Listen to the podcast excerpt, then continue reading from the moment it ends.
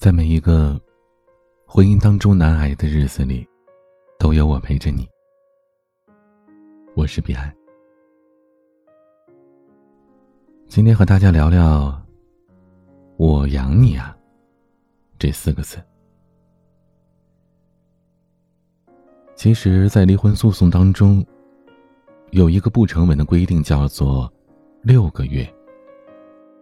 第一次起诉离婚的。只要不是因为家暴、重婚、吸毒、赌博、遗弃、虐待这些恶性事件起诉离婚的，法官通常都会劝劝你：怎么第一次来起诉啊？过六个月再来吧。有没有原则性的矛盾？没有的话，你冷静六个月吧。两个人性格不合，给你六个月再想想吧。当然了。我也常常在六个月之后，看到一对对的熟悉的面孔，又来到了法庭。看过我的前半生吗？我天天在法庭上看。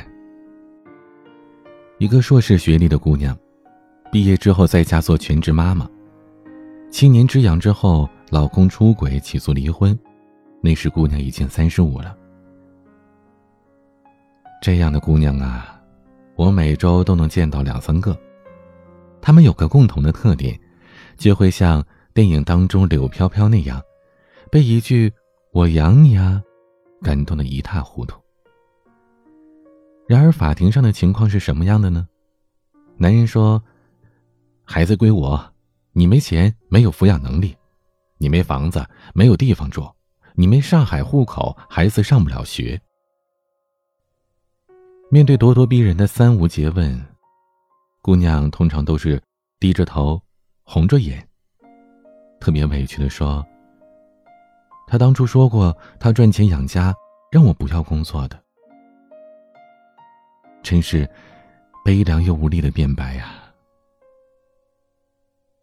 有一件事，这些家事的法官都懂：男人想包养小三，最安全的方法就是把家里的女人。圈养在家中，他的生存能力会像是温水煮青蛙一样消失殆尽。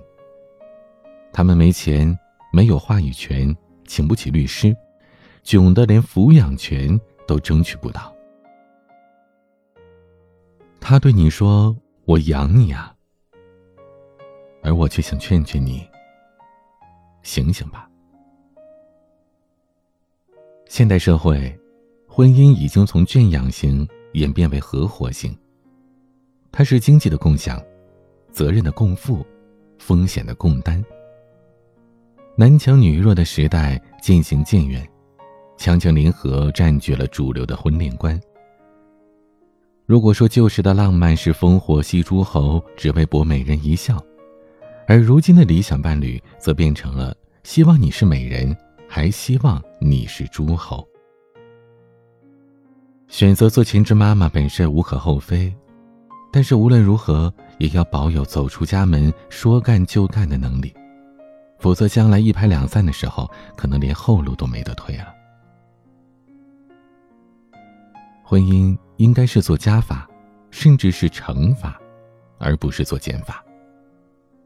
你创造了多少价值，法律替你保护；倘若你连生存的能力都没有，那法官也替你做不了主。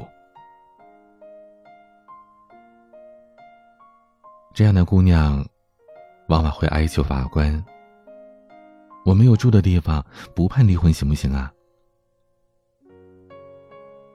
法官可以帮她争取半年的时间，但希望这段时间她可以用来反省这段关系，而不是寄希望于对方继续养她。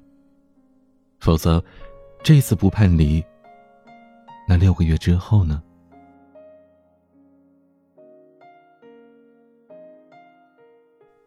嫁给爱情，这不是结婚的充分条件。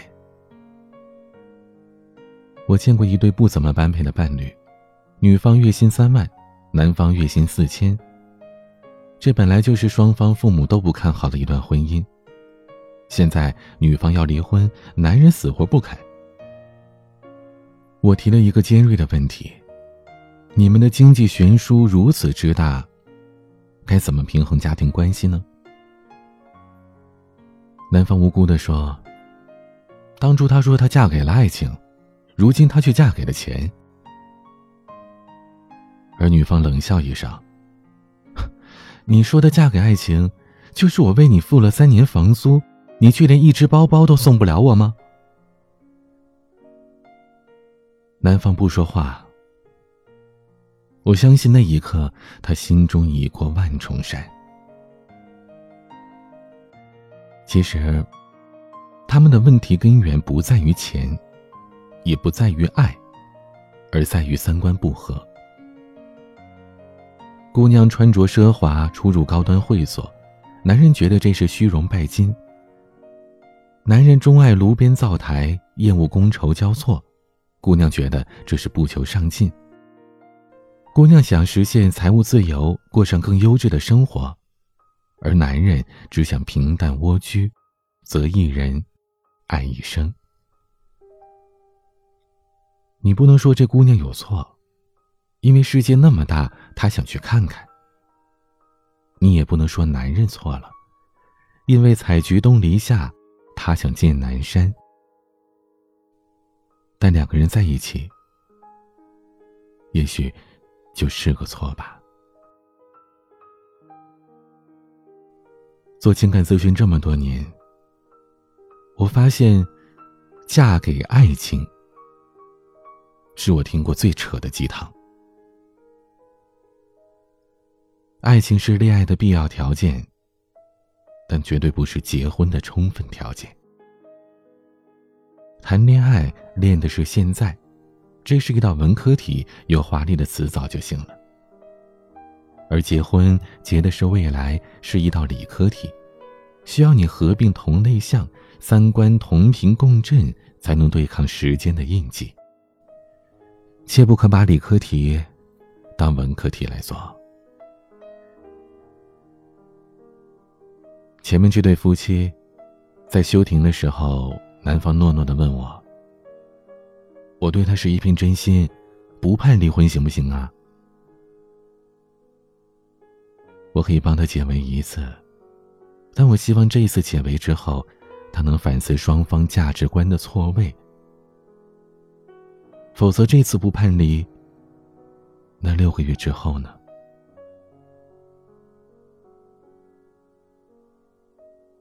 听到这儿，可能有人觉得谈钱伤感情。其实，婚姻你得有起码的物质基础啊。我刚工作时，听老法官们讲起一个盛传上海黄埔法院多年的囧案：一对下岗的夫妻到法庭上，连一床棉被、一只锅子都要分。法官耐着性子帮他们分了一上午的锅碗瓢盆，最后还剩下一台吱呀呀的电风扇。和一辆除了铃铛不响哪儿都响的自行车。法官说：“这自行车总不能前轱辘给你，后轱辘给他吧？不行的话就折个价款吧。”结果他俩谁都不肯让步，最后的方案让人啼笑皆非：一三五你用，二四六我用。那电风扇怎么办呢？法官的耐心终于触碰到了棺材板的边缘。法官面无表情的指着法庭上一台落满了灰尘的风扇说：“拿走吧。”第二天，法官把自己家的风扇搬到了法庭上用。如果说这个已经成为了上个世纪的历史，那么在几年前，我调解过的一个案子，开头是一样的穷，结局是不一样的囧。两个啃老族。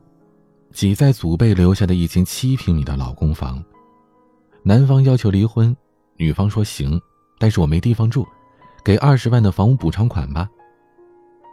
我问男方，你能给他多少？他说两万块。我问他，那这钱怎么付啊？他说分十年，一年给他两千。调解陷入的僵局。就像是他们要啥没啥的婚姻一样的尴尬。可到最后，你绝对没想到，这女方腰一插，不离了。她说：“有种你半年之后再来呀。”最后男方撤诉了。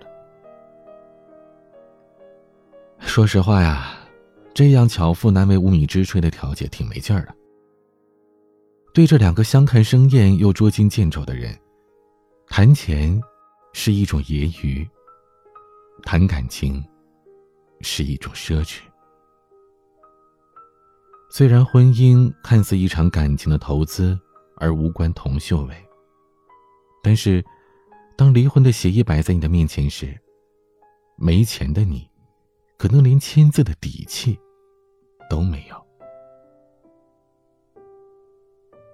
这两个案子，一个因为穷而离了婚，一个因为穷而离不了婚。我不能说富人离婚就多体面，穷人离婚就多贫贱。但是在婚姻里，如果连起码的物质基础都不能保障，而且还不去为了生活打拼，你别说结婚之后生活举步维艰了，就连离婚的本钱都少得可怜。男方撤诉之后，我多结了一个案子，却怎么也高兴不起来。这一次，男方因为掏不出钱而不敢离婚，女方因为拿不到钱而不甘离婚。那六个月之后呢？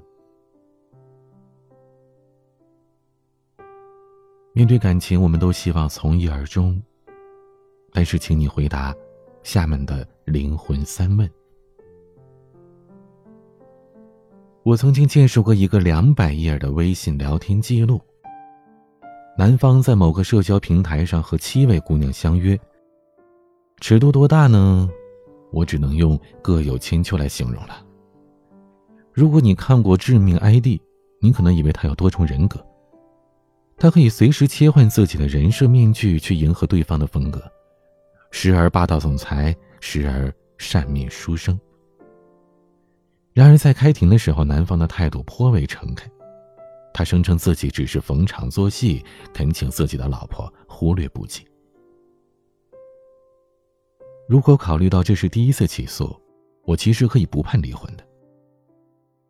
法官们偶尔也会讨论，这人为什么会出轨啊？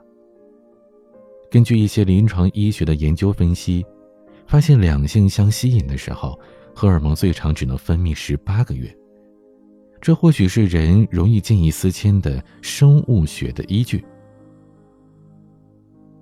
作为学法律的人，我不喜欢站在道德的高地上去谴责人性。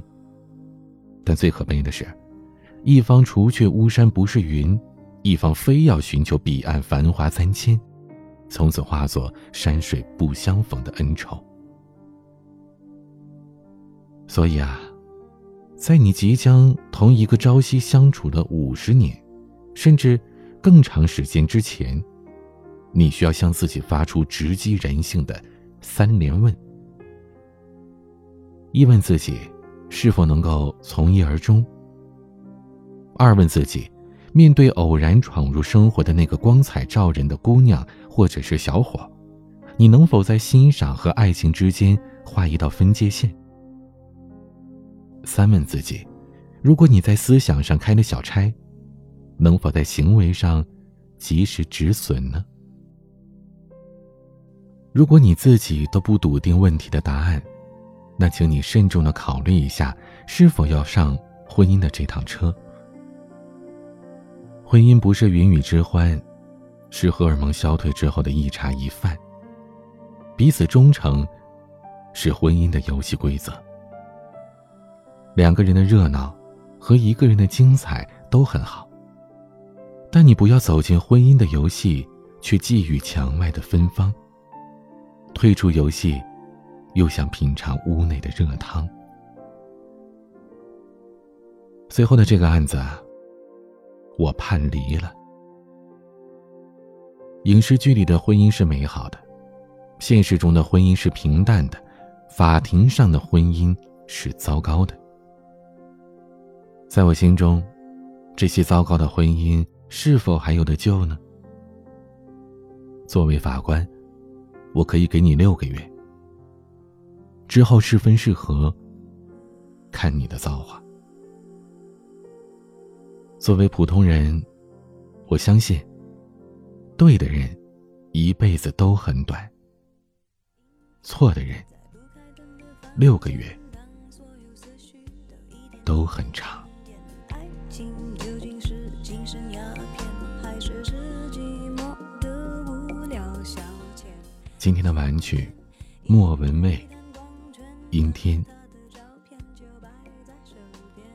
我觉得这首歌的歌词当中，有两句非常贴合今天的主题。开始总是分分钟都妙不可言，谁都一。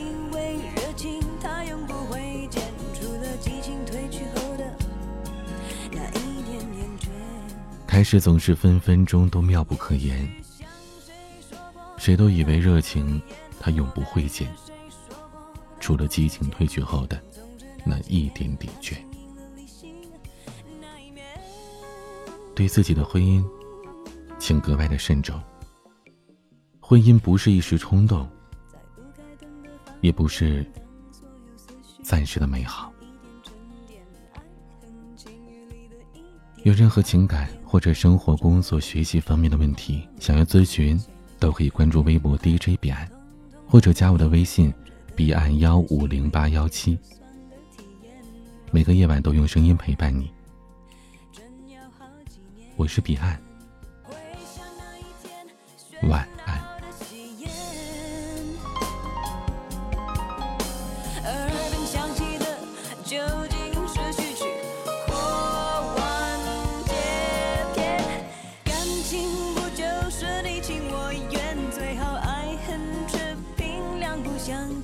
感情说穿了，一人挣脱的，一人去捡。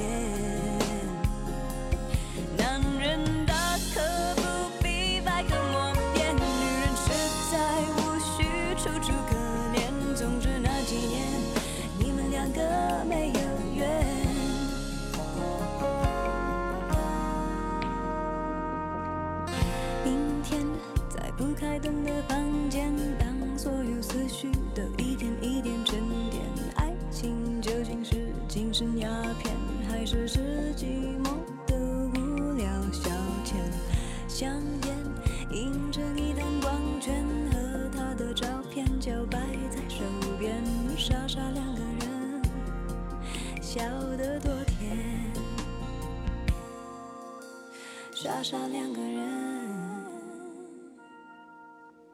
笑。